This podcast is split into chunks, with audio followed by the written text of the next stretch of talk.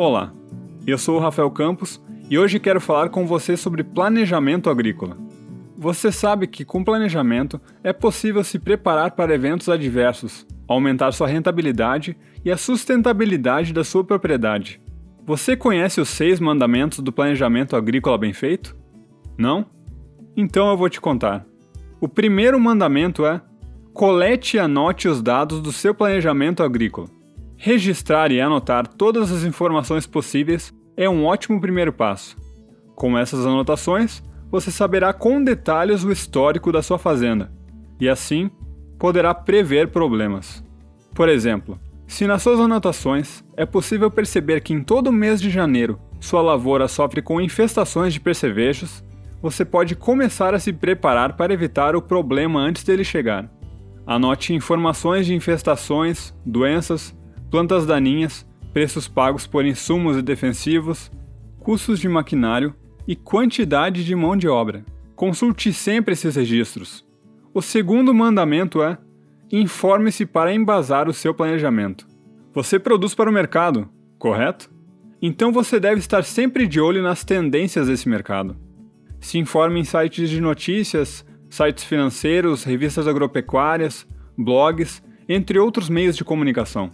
Essa é uma forma de você saber quais riscos sua cultura sofre nessa e nas safras futuras. Se você sabe de um problema antes dele acontecer, tem tempo hábil para evitá-lo.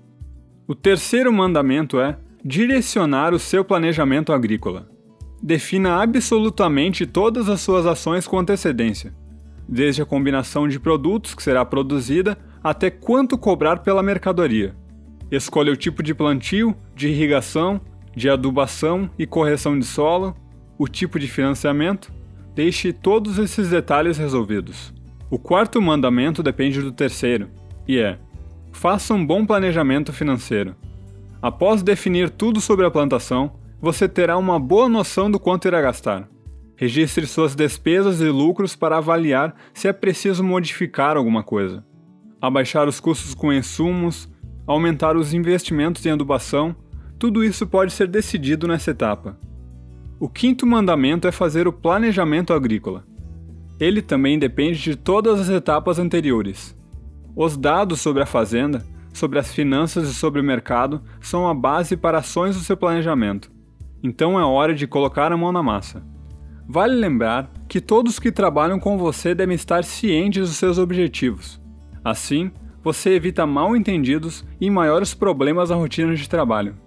O sexto e último mandamento é monitorar de perto o seu planejamento.